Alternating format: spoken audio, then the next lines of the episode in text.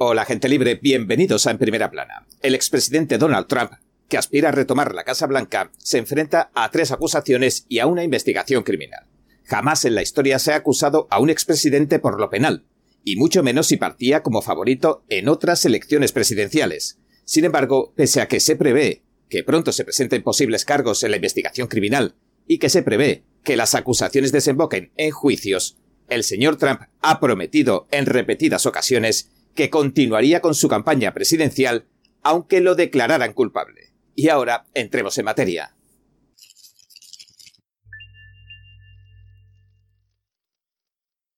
El caso con el recorrido más largo hasta la fecha tiene que ver con los documentos que tenía Trump en su poder desde que fuera presidente.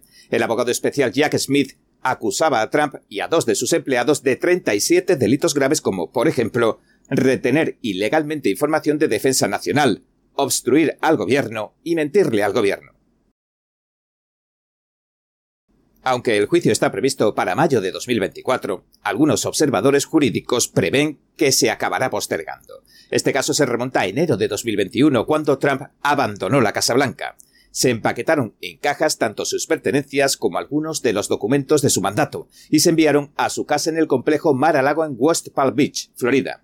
La acusación sostiene que fue justo en ese momento cuando cometió los 31 cargos de retención ilegal de información de defensa nacional. Alegan que Trump provocó, entre comillas, el traslado de las cajas. Pero para que constituya un delito, en virtud de la ley de espionaje, se requiere intención criminal. Y hasta ahora no se conoce ninguna prueba de que el señor Trump fuera consciente de que los 31 documentos en cuestión estaban dentro de las cajas. Al parecer el señor Trump tenía la impresión que podía revisar las cajas a su antojo y quedarse con lo que considerara personal. Sin embargo, la Administración Nacional de Archivos y Registros, o NARA, tenía una opinión diferente. Exigió que devolviera todos los documentos presidenciales lo antes posible. Esta imagen, que contiene la acusación contra el expresidente Donald Trump, muestra las cajas de registros almacenadas en un baño de la finca Mar-a-Lago de Trump, en Palm Beach, Florida. Según la ley de registros presidenciales, todos los registros presidenciales oficiales deben entregarse a la NARA, y los expresidentes solo pueden llevarse consigo artículos personales como diarios y objetos que no estuvieran destinados a asuntos oficiales del gobierno. El problema es que la ley no especifica ningún procedimiento que haya que seguir o que cumplir. Por ese mismo motivo, la Organización por la Transparencia Gubernamental Judicial Watch no lograría nada en 2012 cuando trató de que el expresidente Bill Clinton entregara decenas de cintas de entrevistas de su presidencia que se había llevado consigo. Clinton simplemente alegó que las cintas eran personales y el tribunal le dio la razón.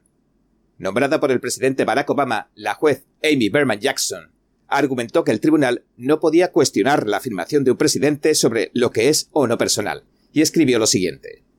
Dado que al presidente se le confía por completo la gestión e incluso la eliminación de los registros presidenciales durante su mandato, sería difícil para este tribunal concluir lo que el Congreso pretendía, en cuanto a que tuviera menos autoridad para hacer lo que le plazca con lo que considera que son sus registros personales.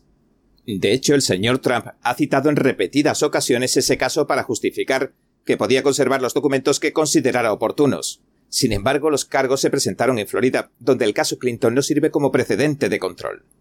El hecho es que el señor Trump envió 15 cajas de materiales a la Nara en enero de 2022. La Nara entonces hizo una remisión al Departamento de Justicia porque encontró que algunos de los documentos contenían marcas de confidencialidad.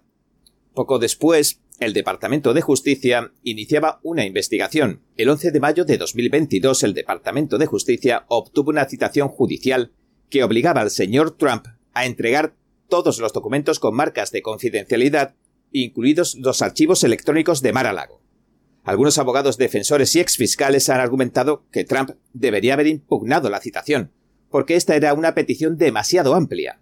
De hecho, la citación no especificaba si se refería solo a los originales o también a las copias, así como a los documentos que es obvio que ya se habían desclasificado.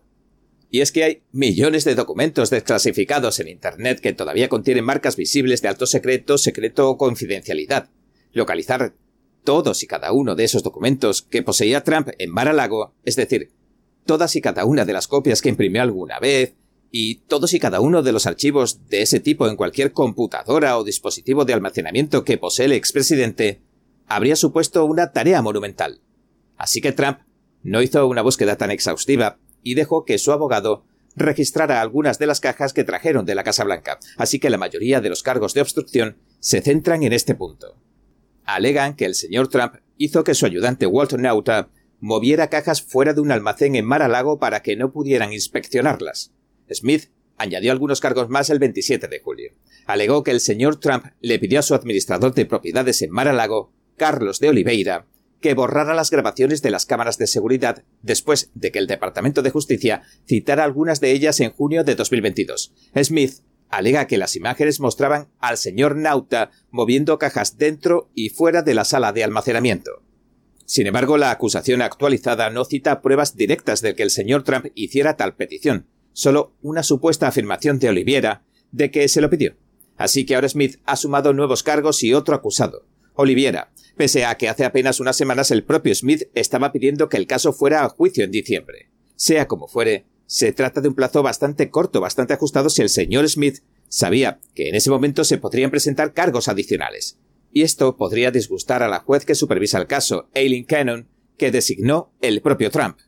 Por otra parte, en teoría, el señor Trump podría anular todo el caso si gana las elecciones y se concede a sí mismo un indulto.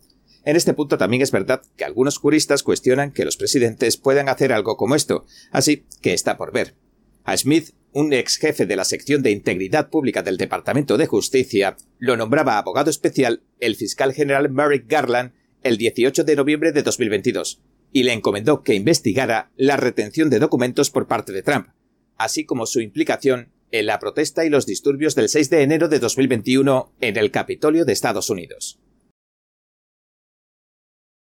El 1 de agosto, el señor Smith revelaba su acusación contra el señor Trump en la investigación del 6 de enero.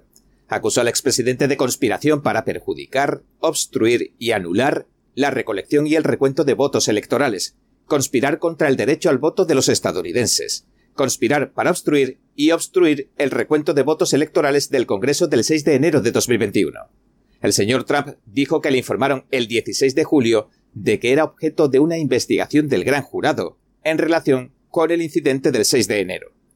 El caso se centra en que Trump afirmaba que se produjo un fraude así como otras ilegalidades en las elecciones de 2020, también apunta a que tales afirmaciones influyeron en los acontecimientos que acabaron teniendo lugar en el Capitolio, donde una porción de las personas que protestaban en masa por los resultados de las elecciones recurrió a la violencia, irrumpiendo en el edificio y luchando con la policía.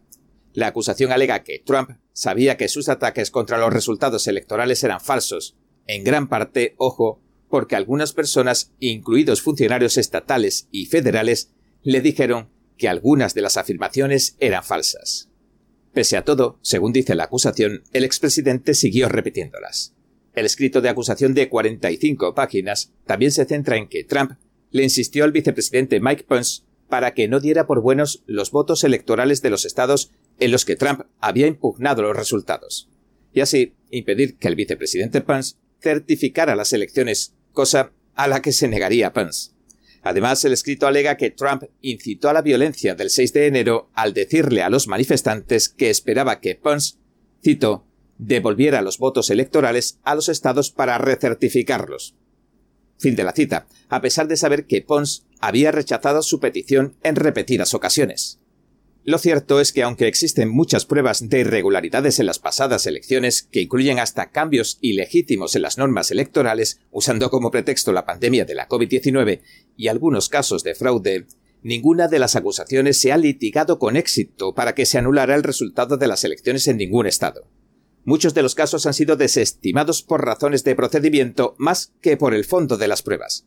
Trump ha alegado que si le acusan, el mismo proceso le brindaría la oportunidad de revelar información sobre las mencionadas irregularidades que se produjeron en las elecciones. La fiscal del condado de Fulton, Fanny Willis, empezó a investigar a Trump poco después de tomar posesión de su cargo en el mayor condado de Georgia, en enero de 2021. El 24 de enero de 2022, el Tribunal Superior del Condado de Fulton aprobaba una solicitud de la señora Willis un gran jurado con fines especiales que no podía presentar cargos, pero que podía citar a testigos. Ese panel trabajó durante unos ocho meses, y entrevistó a unos 75 testigos a partir de mayo de 2022, según informaron los medios locales.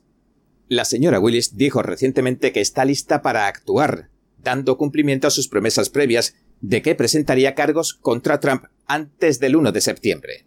El asunto central de la investigación, según los medios locales, fue una llamada telefónica de Trump al secretario de Estado Brad Raffensperger el 2 de enero de 2021.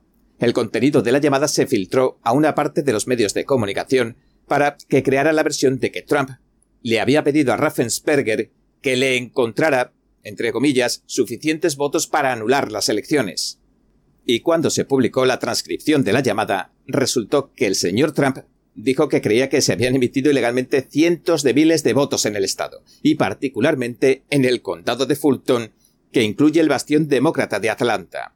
Además, criticó con dureza al señor Raffensperger por no haber investigado lo suficiente las acusaciones de fraude. Trump le preguntó textualmente lo siguiente. ¿Por qué razón no querrías averiguar la verdad? El señor Raffensperger y su equipo rebatieron los argumentos de Trump diciendo que algunas de las acusaciones de la llamada ya habían sido investigadas. Varias veces durante la conversación el señor Trump señaló que bastaba con que se identificaran unos 11.000 votos ilegales porque ese había sido el estrecho margen por el que perdió el Estado. Y añadió, cito, si lo compruebas con el condado de Fulton, encontrarás cientos de miles porque volcaron las papeletas tanto en el condado de Fulton como en el otro condado de al lado. Fin de la cita. Luego, el expresidente reiteró que tan solo necesitaba una pequeñísima porción de esos votos ilegales para ganar el Estado. Otra parte de la investigación de la señora Willis parece centrarse en un conjunto alternativo de electores o compromisarios que se reunieron en el Capitolio del Estado el 14 de diciembre de 2020. Estos compromisarios, que son a los que en realidad votan los estadounidenses en su sistema de sufragio indirecto, para que estos voten a su vez al presidente, emitieron sus votos a favor del señor Trump. Y esto lo hicieron a pesar de que el recuento oficial de votos daba la victoria al oponente del señor Trump, al ex vicepresidente de Obama, a Joe Biden. La señora Willis informó a los electores de que eran objeto de su investigación. Según informaba el Washington Post en mayo, al menos a ocho de los 16 se les concedió inmunidad a cambio de su testimonio. El 31 de julio el Partido Republicano del Estado creó una página web en la que criticaba que la investigación de Willis se centrara en los electores. Dijo que estos electores emitieron sus votos con el reconocimiento expreso de que solo se contarán en caso de que prosperara la demanda del señor Trump con la que se impugnaban los resultados de las elecciones en el Estado. El sitio web señala que ocurrió un incidente similar en 1960, cuando John F. Kennedy presentó una demanda para anular los resultados de las elecciones en Hawái. Un grupo de electores demócratas votó a favor de Kennedy a pesar de que el Estado ya había certificado su recuento de votos con Richard Nixon como ganador. En ese momento la demanda prosperó y se contabilizaron los votos alternativos. Pero, en el caso de Trump, no se supo de la demanda hasta el 8 de enero de 2021, dos días después del recuento de los votos electorales. Al final, se desestimó la demanda por motivos de procedimiento y nunca llegó a celebrarse una vista sobre sus pruebas. Además, un juez prohibió a la señora Willis que presentara cargos contra uno de los electores suplentes, el que es ahora el nuevo vicegobernador de Georgia, Bart Jones. Esto pasó después de que la propia señora Willis organizara una recaudación de fondos para la campaña del oponente del señor Jones en la carrera de 2022, Charlie Bailey. Los primeros cargos penales contra Trump llegaban en marzo. Provenían de la oficina del fiscal del distrito de Manhattan, Elbert Bragg, en Nueva York. El señor Bragg alegó que el señor Trump cometió 34 delitos graves porque los pagos marcados en sus libros de contabilidad como gastos legales eran en realidad reembolsos a su entonces abogado Michael Cohen. Este había pagado previamente la misma suma a la actriz de cine para adultos Stormy Daniels, cuyo verdadero nombre es Stephanie Clifford, la señora Daniels se comunicó con Trump antes de las elecciones de 2016. Le dijo que tenía la intención de venderle a la prensa su historia, alegando que habían tenido una aventura en 2006, y también le dijo que estaba dispuesta a no contárselo a nadie si se le pagaba. En efecto, el señor Trump, aunque niega la aventura, hizo que el señor Cohen le pagara unos 130 mil dólares a cambio de un acuerdo de no divulgación que la señora Daniels acabaría incumpliendo. La empresa del señor Trump, acto seguido, le reembolsó su dinero al señor Cohen. Y ahora el señor Bragg, el fiscal, está tratando las entradas de contabilidad para los pagos al señor Cohen como violaciones de la ley de Nueva York contra la falsificación de registros comerciales. Tales violaciones solo serían delitos menores a menos que se cometan para hacer que avance otro delito más grave. El señor Bragg ha argumentado que ese es el caso, aunque la acusación no ha especificado todavía cuál se supone que es el otro delito. Se ha especulado en los medios de comunicación que el otro delito era una violación de la ley de campaña. El argumento sería que el dinero por el silencio de la señora Daniels era de hecho una contribución ilegal de campaña. Sea como fuere, el juicio se ha previsto para el 25 de marzo de 2024. Bien, este ha sido nuestro episodio de hoy. Gracias por sintonizarnos. Si le gusta nuestro programa, por favor no olvide darle a me gusta, suscribirse y compartir este vídeo con sus amigos y su familia porque todo el mundo merece conocer los hechos. Una vez más, gracias por ver en primera plana. Nos vemos mañana. Creo que informarse de verdad es más que solo conocer los hechos, es investigar, es buscar la verdad para ser libre. ¿Quieres saber más? ¿Quieres llegar a la fuente? Venga con nosotros al descubierto, un programa donde no solo compartimos las noticias, sino que también vemos los hechos desde diferentes ángulos y de manera imparcial. Suscríbase gratuitamente a nuestro canal Al Descubierto y usted podrá tomar una decisión informada. Lo esperamos de lunes a viernes en YouTube y en Epoch TV 19 y 30 hora del Este.